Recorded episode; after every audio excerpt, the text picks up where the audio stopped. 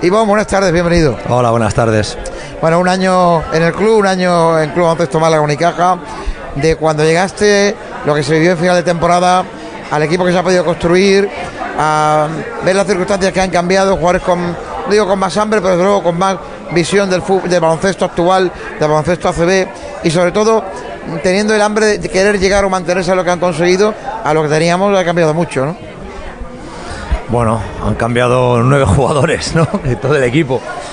Pero bueno, por el camino también se ha cambiado mucho la ilusión de la gente, ha cambiado la afluencia al pabellón, ha cambiado también un poco la predisposición de todo el entorno, también la vuestra, ¿no? Yo creo que todo el mundo estamos ilusionados con lo que hay eh, y bueno, y esperando que no que no sea el límite, ¿no? Que, que- este equipo todavía tiene, bueno, tiene la capacidad de seguir creciendo y de seguir haciendo las cosas mejor todavía.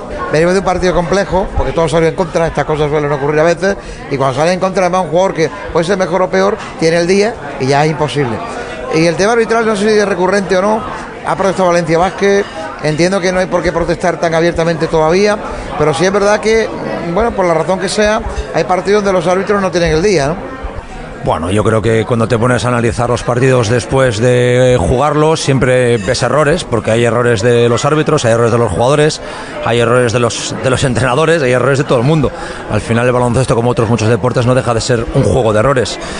Ah, pero bueno, está claro que no es lo mismo no es lo mismo un error en el minuto 2 de partido que en el minuto 39. Esto está claro, ¿no? Y, no es lo mismo un error de una fuera en el minuto 5 que cuando faltan 10 segundos. Esto es evidente. Y también es verdad que a medida que se, va, que se acerca el final de un partido, también hay más tensión para los árbitros para tener que tomar la decisión adecuada, ¿no? Yo creo que, bueno, es parte del juego. Y lo que pasa es que, bueno, sí que es verdad que cada vez vemos más errores en más partidos y errores importantes, pero bueno, eh, habría que hacer un análisis más profundo a ver si hay más o menos que otros años. Ahora mismo no te lo sé, no te lo sé decir. En cualquier caso, si hay cosas que son un poco más extrañas, viendo el partido y tal, pues tres técnicas seguidas, alguien como Ivón, que suele dialogar, que suele hablar, antes de ir la parda, pues no parece muy razonable, ¿no? Bueno, yo creo que el análisis está hecho, las reflexiones que hemos hecho al respecto están, están emitidas, están compartidas por la vía oficial y por la vía correcta, no haciéndose eco en redes sociales, ni yo creo que hay una forma de hacer las cosas correcta, adecuada, oficial, educada, y es la que este club tiene que hacer, y huir de populismos, ¿no? Y de intentar quedar bien de cara las cosas, las cosas se hacen como se tienen que hacer y en este club a, este, a ese respecto se trabaja mucho, entonces que todo el mundo se quede tranquilo. El calendario es caprichoso, ¿no? El sorteo de la Copa del Rey ha sido el que ha sido y es más caprichoso todavía, ¿no? Es mala suerte en todos los aspectos, ¿por qué? Porque Unicaja Barcelona, Barcelona está muy bien ahora, nosotros afortunadamente también, eh, normalmente, va a ser un partido importante, ya estuvimos a punto de ganar el Palau, no pudo ser, eh, todos sabemos por qué, o parte de lo que sabemos por qué. Eh, detrás es el Madrid o es el Valencia Vázquez, si es el Madrid, caso de pasar es un transatlántico, si es el Valencia Vázquez, tendrán el cuchillo entre los dientes, deseosos de revolcar los 20 puntos en contra de hace cuatro días en partido de liga. Y si luego llegamos a la final, por el cuadro del otro sitio puede ser Vasconia, o puede ser Juventud, o puede ser, va usted a saber, pero puede ser Vasconia. Claro, al que a lo mejor, no, seguro, tenemos que ganar el próximo fin de semana, queremos ganar, pues si le ganamos también vienen cabreados. No sé, es un cuadro complejo, ¿verdad? No se suele ganar dos veces seguidas a los mismos, ni agrada jugar contra el Madrid y el Barcelona permanentemente, ¿no? Es el que es, no como si te parece bien o te parece mal, no vas a poder cambiarlo, así que es el que es. Yo creo que evidentemente podría parecer que si hubiésemos tenido otro camino podría ser más fácil, pero no es cierto. Yo creo ahora mismo que no nadie puede asegurar que el Madrid y el Barcelona vayan a estar en la final y que lo vayan a ganar, porque tanto por nuestro cuadro como por el otro hay equipos que están en muy buena forma. El propio Vasconia, como dices, creo que ahora mismo es candidato a estar en la Final Four de la Euroliga, sin ningún tipo de dudas, con lo cual eh, pensar que el campeón va a salir de nuestro cuadro mm, es demasiado aventurado, ¿no? De Sí, pues es una opción, ¿no? Bueno, pero es que yo creo que puede ganar la Copa del Rey el Tenerife Gran Canaria también. de verdad que lo creo. Así que no me atrevo a decir que hay un equipo que no tiene opciones. Antes que Vasconia o Juventud. ¿Por qué no? ¿A un partido? Es que esto es la Copa del Rey. Eh, en lo que va de temporada, te está sorprendiendo algún jugador de forma especial que te esté dando más de lo que tú esperabas como activo al equipo, al vestuario, de manera individual, o no, o es más o menos va en la línea que tú esperabas de la plantilla. A nivel deportivo yo creo que ninguno está sorprendiendo más que los demás para bien. Es decir, yo creo que es difícil que hagas nueve fichajes y que los nueve estén saliendo como están saliendo y que además los tres que había pues no hayan bajado sus prestaciones, ¿no? Aunque eh, los números de alguno parezca que diga lo contrario, pero la realidad es que todo el mundo está, yo diría por encima. Pero yo sí que creo que, bueno, hay algún jugador que su forma de ser sí nos ha sorprendido por las referencias que teníamos. Y uno es Dilano Sikowski. Las informaciones que teníamos sobre él era de una persona, bueno, más reservada, más yo diría reservada es la palabra, ¿no? Y nos hemos encontrado una persona completamente diferente. Yo creo que debe ser el sol y la playa que lo han cambiado, ¿no? Al sentirse un poco más cerca de casa, porque es de San Diego, pues yo creo que ahí hemos recuperado la versión más divertida de Jan Setkowski, pero por lo demás no, no diría que hay un jugador que destaca por encima de los demás. Viendo los resultados de los cambios, de las variables de elección deportiva, Juanma Rodríguez contigo, también el presidente López Nieto, mm, ¿tú, ¿hay alguna decisión? Bueno, los resultados son los que son, ¿no? Que son muy buenos, pero ¿hay alguna decisión de cambio de jugador que dejasteis ir, que no se ha quedado, que te arrepientas o, tenéis, o no recuperarías nada de lo que dejamos ir la temporada pasada? No, arrepentirme de ninguno, evidentemente, pero cuando empieza el verano, pues tienes una idea y es verdad que no hemos tenido seguro menos, nos han dado menos calabazas que a otros, eso también lo creo. Yo creo que de proyectos de, fichajes que teníamos, creo que se pudieron caer dos, tres, diría yo. Eh, que reales, reales solamente fue uno, pero también soy de la idea de que si un jugador acaba no viniendo es porque no tiene que venir. Entonces, ha salido todo perfecto. A todos los entrenadores mm, que pueden hacer una buena temporada o que ganan títulos, que puede ser una opción, tenemos que pensar que puede ser una opción, obviamente. Eh, siempre les preocupa luego otra cosa, ¿no? Una, eh, cómo se van a revalorizar, aunque yo creo que aquí está claro dentro del club, qué otras fuerzas pueden tener que le hagan pensar en no continuar y sobre todo qué plantilla le va a quedar si viene alguno NBA o viene alguno de los transatlánticos de la Euroliga o de la Liga Española a querer llevarse a uno de los claves tuyos que ahí sí que se debilita un poco el equipo en teoría, no, no en la práctica, a veces en la práctica no, pero en teoría, claro, conforme creces tienes ese riesgo, ¿no?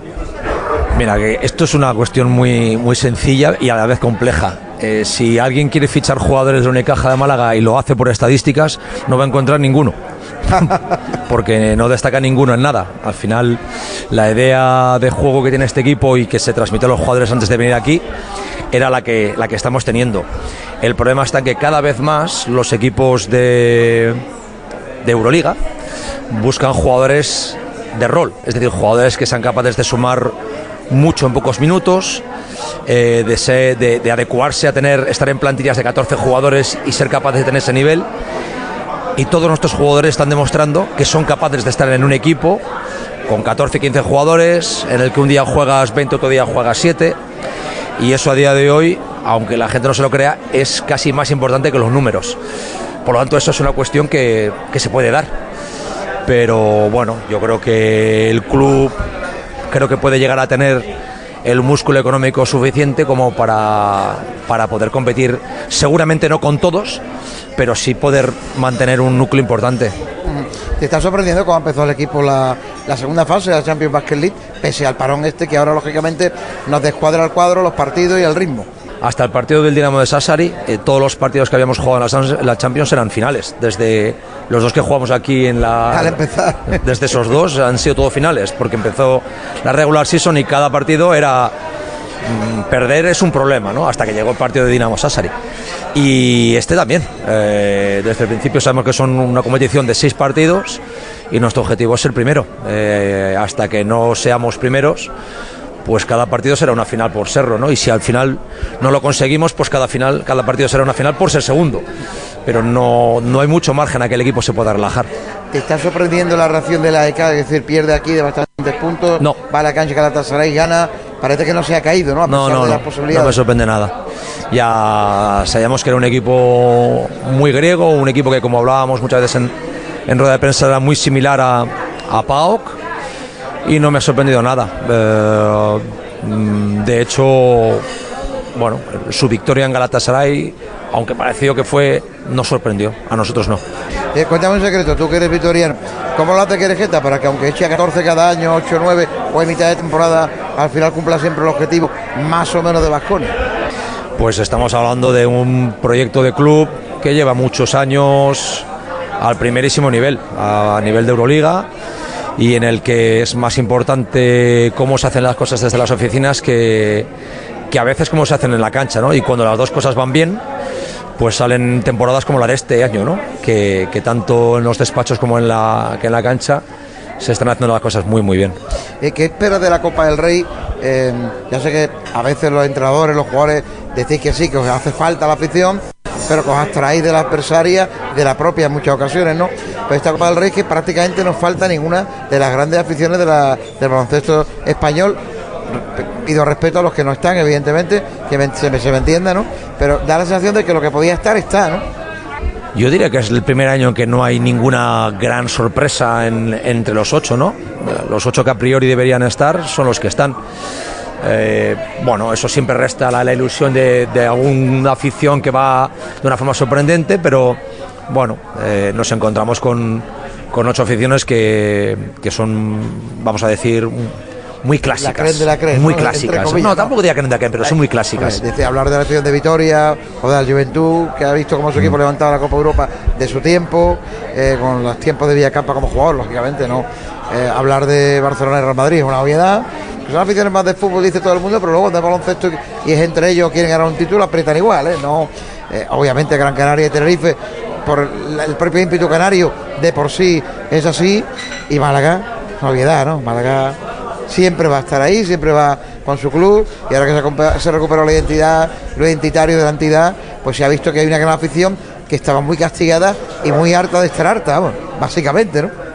Ahora se trata de seguir dándolo y de no de no estropear lo que lo que se está haciendo. Pero bueno, yo creo que es una es una alegría. Yo creo que los jugadores, aunque no, no, no- es un tópico, ¿no? Los jugadores esto lo hablan, ¿no? Sobre todo los que llevan aquí años y no han, no han vivido las grandes épocas, ¿no? Que igual Alberto sí que ha vivido de una forma u otra las grandes noches en el Melcar Pena La noche de Eurocat. pero pero bueno Darío en el caso de Darío y Jonathan les ha tocado vivir pues pues pues yo diría la cara más amarga no de, de estos últimos años y bueno pues están están felices de ver cómo está la gente y lo transmiten a los compañeros Bueno, Ivonne, yo te voy a hacer una primera pregunta que a priori es muy sencilla, pero muy compleja a la vez de contestar. Eh, ¿Cuál es el techo de este Unicaja? Porque yo creo que es un debate eh, que está en la calle, ¿no? El equipo está eh, asentado en esa quinta plaza, en BCL parece que se puede vislumbrar con otro título europeo y una Copa del Rey que veremos a ver. Todo parece color de rosa, pero mm, eso, te quiero preguntar eh, cuál es el techo de este Unicaja, al menos para esta temporada, y qué objetivos marcáis para esta segunda mitad de temporada. cuando me hablas de techo me estás hablando de resultados de esta temporada no Sí, no lo sé pero es que no se trata de construir algo esta temporada y se ha acabado. Eh, antes hablábamos del Lenovo Tenerife no el proyecto del Lenovo Tenerife lleva muchos años. Es una cosa que se va que se va construyendo, que cada año se va mejorando, que vas viendo cómo cambiar una, dos piezas no más para mejorar. A veces te sale bien, a veces te sale mal. Si te sale bien una de las dos, la otra la cambias al año siguiente. eh, y vas buscando cómo mantener la filosofía mm, subiendo la calidad. Eso es un proyecto. Entonces, estamos hablando del proyecto Unicaja. Lo que vaya a pasar esta temporada eh, es complicado, porque es que este, est- esto acaba de empezar a andar. Entonces, eh, no sé dónde vamos a llegar, pero eh, mm, ganar la Champions. Bueno, es que ojalá estemos compitiendo contra un equipo que lleva un montón de años con un proyecto y ojalá nos dé para a un partido ganarles, que sea un partido. Pero eso no significa que lo vayamos a poder hacer. ¿no? Yo creo que hablar de resultados es dem- demasiado cortoplacista. No podemos estar hablando solamente de qué va a pasar este año. Bueno, y si este año ganamos algo, el año que viene se van siete jugadores, entonces, ¿qué? ¿De qué, habrá, ¿De qué habrá valido esto? Si tenemos que volver a construir. Porque lo que ha pasado este verano no es tan normal. Entonces, lo que tenemos que intentar es darle un recorrido a esto, ¿no? Y hacer un, recorrido, un proyecto que la gente se identifique con un núcleo de jugadores que ojalá podamos mantener la mayoría de ellos y que el proyecto de Unicaja durante los próximos 3-4 años sea un proyecto sólido, que ilusiona, que no sea una noticia estar en la Copa del Rey, que no sea una noticia poder estar en una Final Four, que no sea una noticia estar quinto en la liga, que esto no sea una noticia, que la noticia sea que de repente somos cuartos o somos terceros, eso tiene que ser la noticia, ¿no? Y para esto, pues hay que darle un poco de recorrido. Estamos hoy aquí con Ivón, aparte de porque bueno pues eh, la temporada va bien, porque nos tocaba ya también eh, hacer una entrevista presencial que no habíamos podido, más allá de las veces que hemos podido cruzarnos con él, o evidentemente cada entrevista que le hacemos en, sala de prensa, eh, porque cumple un año, ¿no? está el año uno, ese medio año uno que, aterrizas como bombero, por así decirlo, para apagar el incendio que hay en Unicaja, y este ya tu proyecto. Y también me atrevo a decir también que el proyecto primero de Antonio Jesús López Nieto como presidente y de un nuevo eh, director eh, deportivo. Mm, pero hay que hacer balance del año entero.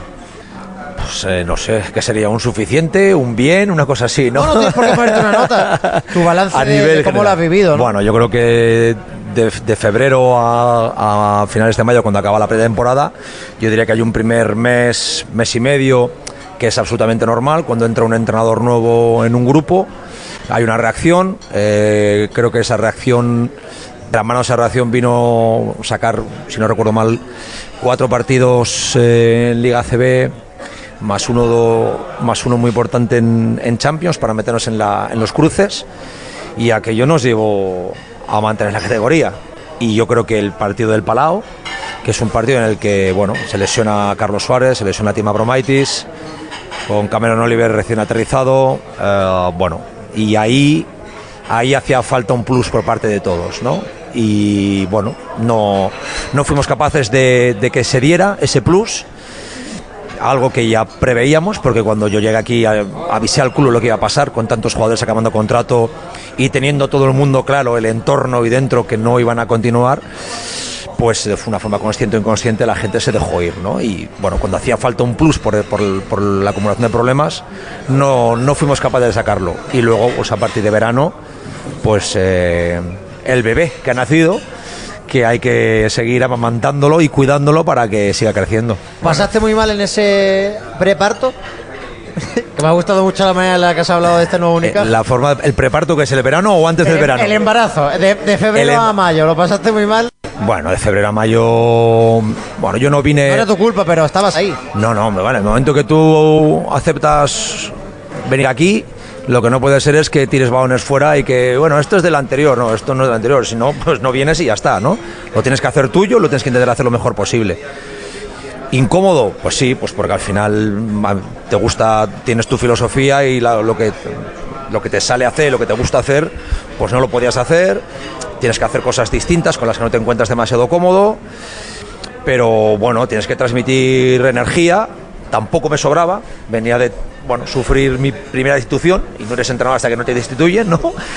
Y, pero bueno, eh, la verdad es que yo creo, me encontré un, grupo de personas con la energía muy baja, con el ánimo muy bajo, pero también con ganas de revertir esto, ¿no? Y durante yo creo que esos dos meses, bueno, la disposición al trabajo y a cambiar la forma de trabajar y hacer otras cosas y fue muy buena pero creo que bueno creo que el partido del Palau y las lesiones de Carlos Suárez y Tima Bromaitis aquel partido pues requerían que todos diéramos más y no lo hicimos. Tú como entrenador tienes alguna explicación ya no estás, ¿no? Al rendimiento que algunos daban en la selección española y que aquí no había forma que dieran un rendimiento, ya no digo mejor, similar, no mucho menos.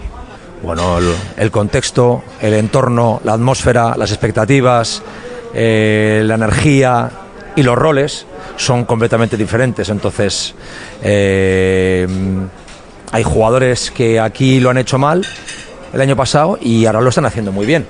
Y ha habido jugadores que no lo han hecho muy bien en otros sitios y aquí lo van a hacer espectacularmente. Quizás porque... pensaba la responsabilidad, que era demasiada responsabilidad sin para duda, la edad. sin duda. De cargar sobre los Las expectativas. como club. Las expectativas. El tener que el tener que responder a un, digamos, contrato, unas expectativas, salario, un rol, una importancia del equipo que o no están preparados o no les corresponde, esto afecta mucho.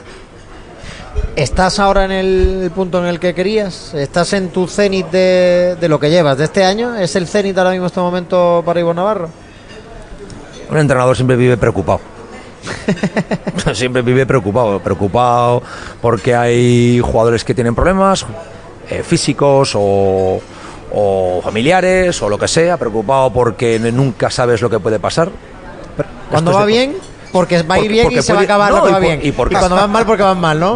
Bueno, y por- porque cuando van bien sabes y tienes que estar preparado para que las cosas se estropeen, porque esto es normal y porque no siempre puede tener un equipo un rendimiento constante alto. Esto es absolutamente normal. Y porque los rivales también juegan, que es que se nos olvida que los rivales también juegan. Y que al final eh, una canasta más, una canasta menos, mm, significa tener dos victorias más, dos victorias menos. Esto es así. La suerte, el componente suerte es muy importante.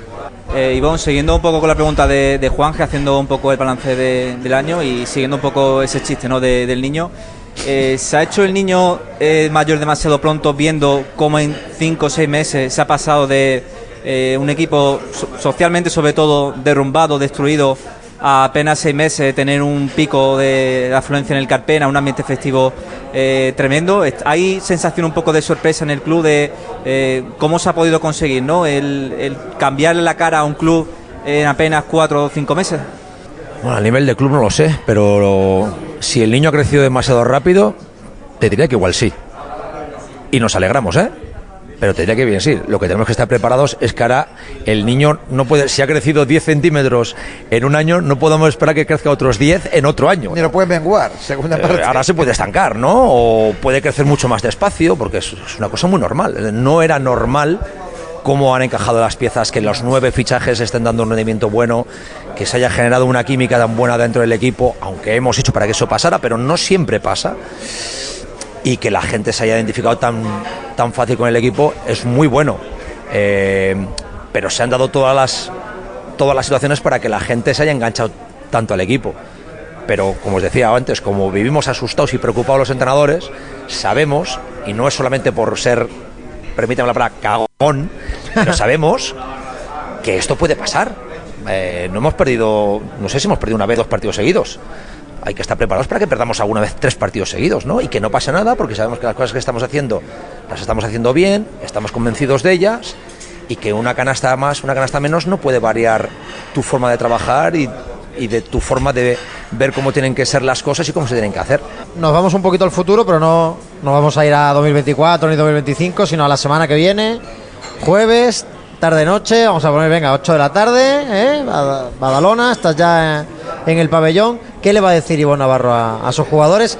Que no sea lo, lo táctico, que evidentemente es secreto, lo emocional.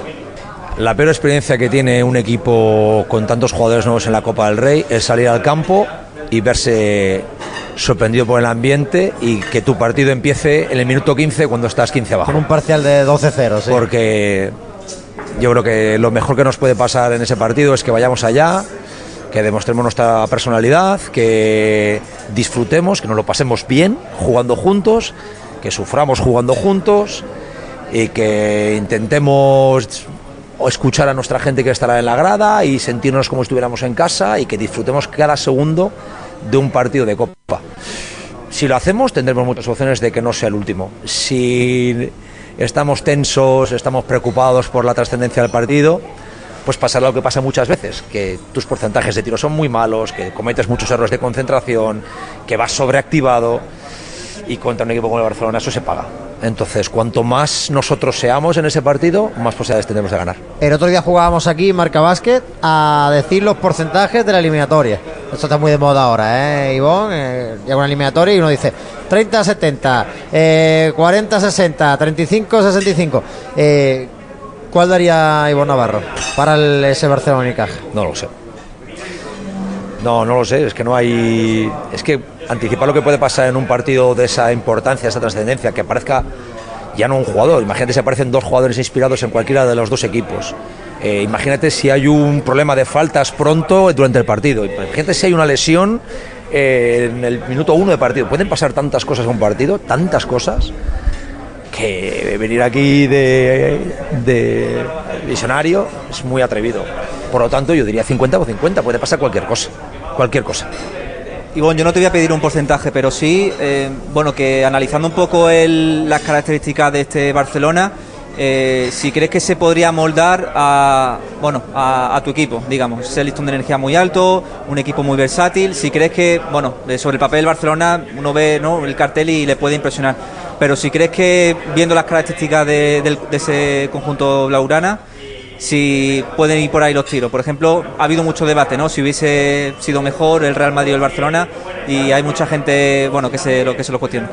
dentro del discurso cagón que tiene cualquier entrenador en vísperas de ir a la Copa del Rey, si nos hubiera tocado el Madrid, te diría que es que está Tavares. Si nos hubiera tocado el Juventud, te diría es que son los anfitriones. Si nos hubiera tocado el Vasconia, te estaría diciendo que me preocupa mucho Marcus Howard y Thompson. Si nos tocaran los Canarios, te diría que es que nos toque el que nos toque. Yo solamente te voy a decir las cosas que me preocupan ahora mismo. Las cosas buenas, pues eh, no lo sé. Evidentemente que no tiene a Tavares, que no tiene a Marcus Howard, que no tiene, pero tienen otras cosas, ¿no? Tienen, tienen jugadores, Kuric, Abrines, eh, un base de dos metros, Satoransky, mm, eh, Vesely, jugadores con una experiencia brutal que saben jugar este tipo de partidos. Ellos no van a tener la preocupación que podemos tener nosotros de cómo van a estar nueve jugadores, ocho jugadores debutantes en la Copa, ¿no? Ellos no tienen ese problema. Ellos han jugado Final Fours, con lo cual, si me apuras, ellos van a estar mucho más tranquilos que nosotros. Pero también igual están menos ilusionados, ¿no? Porque ellos, bueno, pues, seguramente están pensando que tienen que jugar el sábado a la semifinal, si es que llega contra el Madrid, ¿no? Esa tiene que ser nuestra ventaja, que nosotros tenemos que tener mucha más ilusión por ganarles a ellos que la que ellos tienen que tener por nosotros, que al final no deja de ser una obligación para ellos ganarnos. Me ha gustado lo que has dicho, que más o menos tenías como tu libreto, ¿no? Eh, depende de quién tocase, la frase yo, no te de he lo dicho, que... yo no te he dicho eso, la pero frase sí. de lo, que, de, lo que te, de lo que te preocupaba. Y ahora me pongo yo en la piel. ¿Qué frase tendrán ellos de Unicaja? Joder, nos han tocado los quintos. nos han tocado de los cuatro que to- Yo creo que todos los entrenadores, o muchos, no todos, porque hay alguno que no es así, ¿no? Pero muchos nos preocupa el que nos toca. Uf, eh, no te vas a preocupar de cómo estaría si nos hubiese tocado otro, ¿no? Me ha tocado este, me preocupa este, ¿no? Porque y el que me puede ganar no es el Madrid. De, de en Unicaja, cuartos. por ejemplo, puede preocupar el buen momento que atraviesa de forma, eh, ese idilio que parece que tenemos con el triple, puede preocupar la ilusión, porque lo de los ocho novatos puede ser algo que pese. O puede ser también algo que sume, Claro, ¿no? Porque cuando uno va la primera vez a hacer algo, eh, la ilusión que lleva es enorme. Luego hay momentos puntuales en que haciendo lo mismo a diario te ilusionas, pero como la primera vez, ¿no? De eso se trata, de, de que, de que pueda más igual nuestra ilusión que la obligación que puedan tener ellos. Pero yo creo que, su- supongo, ¿eh? que lo que puede preocupar es que mm, no sabes por dónde te van a venir. Creo que el, equipo que juega contra Unicaja no sabe por dónde le van a venir. Eh, bueno, pues hemos conseguido limitar a Darío Brizuela. Pues ahora es igual sale Dyson Carter, ¿no? O los dos hacen un mal partido. Bueno, pues ya hicimos dos mal. Un, no voy a hacer un mal partido, un partido muy discreto en Limos. Seis puntos los cada uno. Bueno, pues sale Osetkowski y mete 5 de 5, ¿no? O, Osetkowski no está muy bien. Pues ahora de repente sale Dinamo, eh, David Kravis y mete tres triples. No, no sabes por dónde te van a venir y además no es una cosa que pueda pasar. Es, yo creo que es una de las virtudes de este equipo, ¿no? Que ¿Qué están pues tenemos 12 jugadores. Ivonne, ¿cuántas veces has visto el partido del Palau en las últimas dos semanas? El partido, perdona, Del Palau, el que Dos. ¿Y pero me voy a ver otra vez más, ¿eh? Pero el domingo. ¿Y crees que, puede- crees que puede ser una buena referencia de lo que se puede ver en Espero que no. Espero que no. Espero que no, porque el Barcelona gasta 13 de sus 16 faltas antes de bonus en pararnos de contraataques. Y espero que no, porque a pesar de eso solamente tiramos un tiro libre en 39 minutos y 52 segundos. Entonces, espero que no. Pero no estoy diciendo al arbitraje, ¿eh? No, no, estoy no, diciendo ya, ya. que no es una cosa Vale, normal. Ahora le voy a preguntar yo por No el entro yo en eso, ¿eh? No sé si en el club queda todavía en stock alguna camiseta de, eh, de Era 2 más 1 de Euromighty. No sé si te la podrías llevar debajo de la Aqu- chaqueta. Aquel vídeo es más histórico y además. Está la de Era campo atrás y nosotros sacamos aquí lo de. Yo he vivido, 2 más, he vivido más lo de era campo atrás porque he estado cuatro años en Andorra. ¿eh? Ya me imagino. Pero bueno, no sé. Al, al final hablas muchas veces con los jugadores y te dicen que es una acción en el que se te puede enganchar el dedo a una camiseta, estas cosas. La acción es la que es, ¿no? Y, bueno, ¿De qué se siente más orgulloso y de qué se siente arrepentido? Como entrenador de Unicaja, claro. es que esas son las preguntas que las que tiene que pensar. estas son las que me, tenéis que, no se arrepiente me las de que haber mandado antes, ¿eh? Ah, no lo sé. Eh, seguramente no, no, no creo que no creo que eh, el estado en el que está ahora mismo el club, el, el equipo eh, sea una cosa que solamente se le puede atribuir al, entrenador porque hay demasiada gente detrás trabajando creo y como digo creo que hay una parte muy importante que está relacionada con cómo son las personas y las personas son las personas es decir los jugadores. Entonces eh, no, no es una cuestión que yo me sienta orgulloso de eso de una forma muy personal no Bueno, de haber puesto tu granito de arena para que eso pero pase. como otros, por ejemplo, por eso digo que no, no, no creo que haya habido mucha más incidencia mía que la del resto de las personas que, con las que trabajo. Y en lo del año pasado te diría que tampoco. Es decir, yo creo que a veces yo estoy aquí, pero, pero es que no. Hay mucha gente que está trabajando de verdad y no es una cuestión de un discurso así de. Es que es verdad, no hay. No, no creo que haya que es nada que es solamente mérito mío. Entonces, eh, no hay nada de lo que esté particularmente orgulloso. Sí te diría que si hay algo que creo que fue muy importante fui muy importante yo, pero no por, por ser yo, sino por que llega una persona nueva, fue ese mes y medio de cuando llegué en febrero, que la- el ambiente que había en el vestuario cambió mucho. Cambió mucho y no era fácil ni evidente ganar los cinco partidos aquellos que ganamos casi de forma consecutiva, no era tan evidente cuando llegué, pero también hay que contextualizarlo. Eso pasa cuando llega un entrenador nuevo, se llame como se llame, no se tiene que llamar Iván Navarro, con lo cual todo hay que relativizarlo un poco, ¿no? Pero si hay algo, sería eso.